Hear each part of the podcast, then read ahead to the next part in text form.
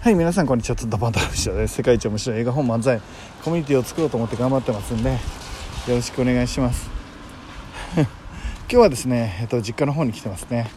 えっと、実家の方に来ていて、えっと、親がですね親の、まあ、3日間ですねいや諸事情がありまして僕はべったり張り付いて、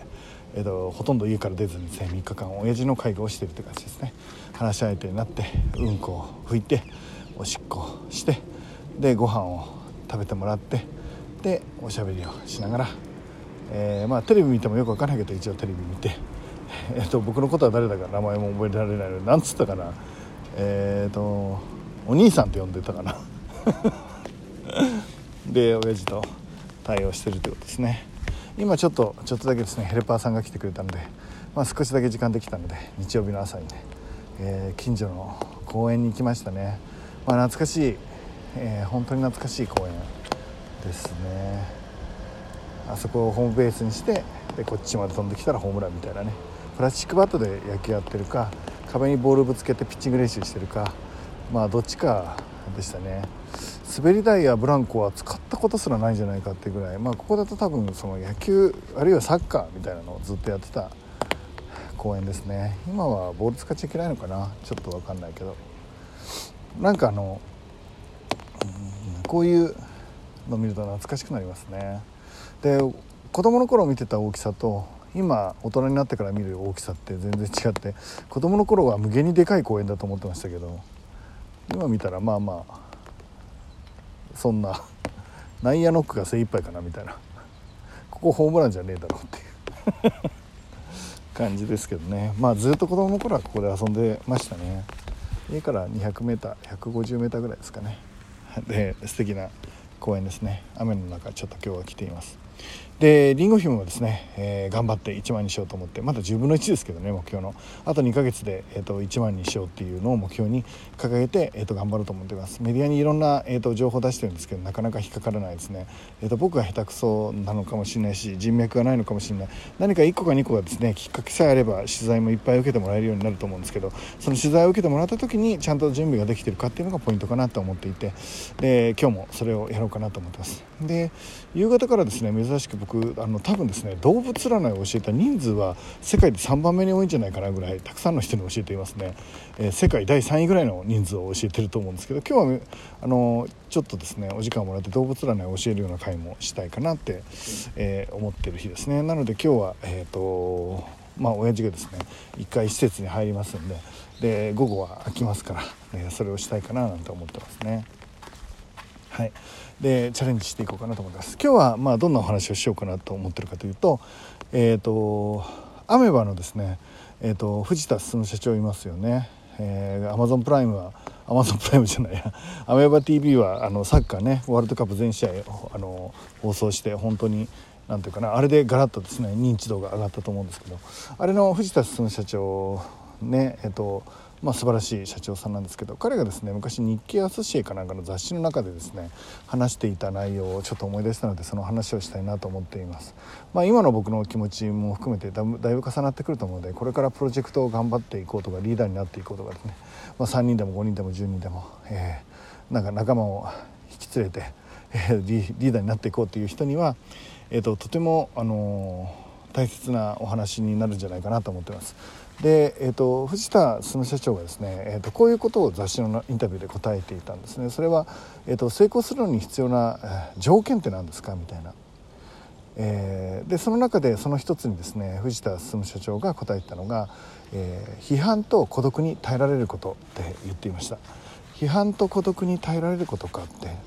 まあ、ちょっとそれを思い出したのでまた今日もラジオでお話しさせてもらおうと思ってるんですけどそうなんですよね。結局、えーと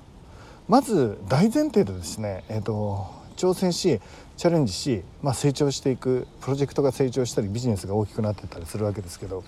その大きなチャレンジの中でですねえっ、ー、とまずあの賞賛しかない場合はあこれはですね質が高いんではなくて、え誰も見てないと思った方がいいです。つまりお友達しか感想を書いてくれてないっていうことですね。今のりんご姫のアマゾンでのレビューがそうなると思うんですね。えーと、今のところあの批判がほとんどないのでっていうかあの全員5点つけてくれてるあ5点満点なんですけど全員5点をつけてもらっているので、まあ、おそらく、えーと、仲間の人がですね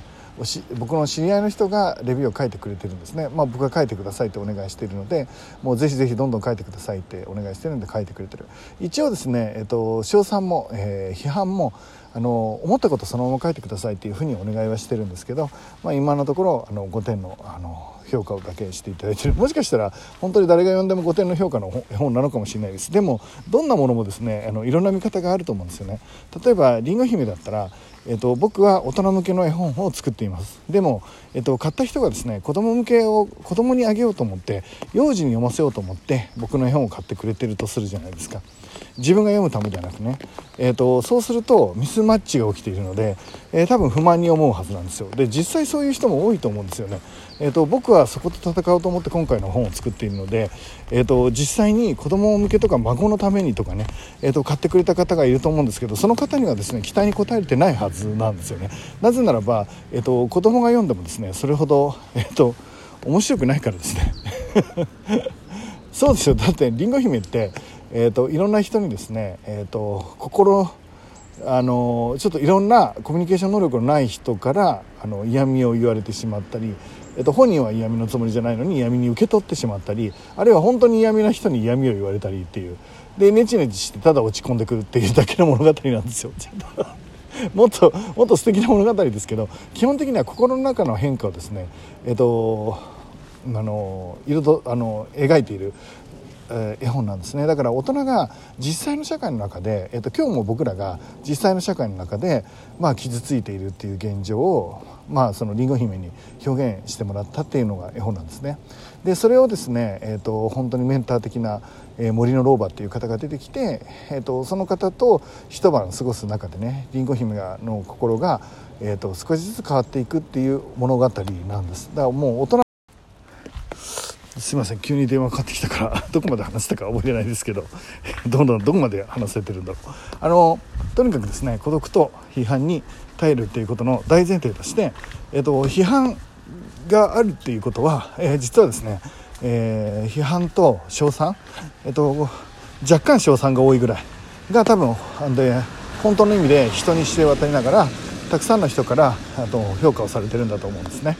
で、えっと、その状態にまだりんご姫は行ってないので、えっと、りんご姫の、えっと、Amazon のレビューをぜひ見てもらいたいんですが、えっと、今のところ賞賛のレビューだけなんですね、えっと、すごく嬉しいです。それを見ると勇気になるし元気になるし、えっと、本当に喜んでくれたんだと思うので嬉しいんですけど、えっと、その方々に思ってもない悪いことを書いてくれっていうことではなくて、えっと、